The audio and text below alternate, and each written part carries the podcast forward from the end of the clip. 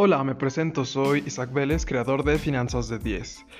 Te platico que a lo largo de mi formación universitaria me he dado cuenta de que como sociedad tenemos un problema bastante grande.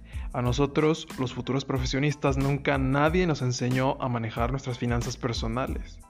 Ahorro, inversión, crédito, impuestos. ¿Podrías asegurar que conoces estos conceptos para aplicarlos a tu vida diaria?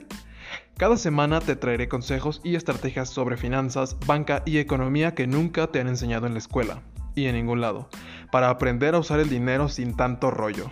Te invito a seguir el primer podcast creado totalmente para universitarios de mí hacia ti. Si te animas, entonces nos vemos.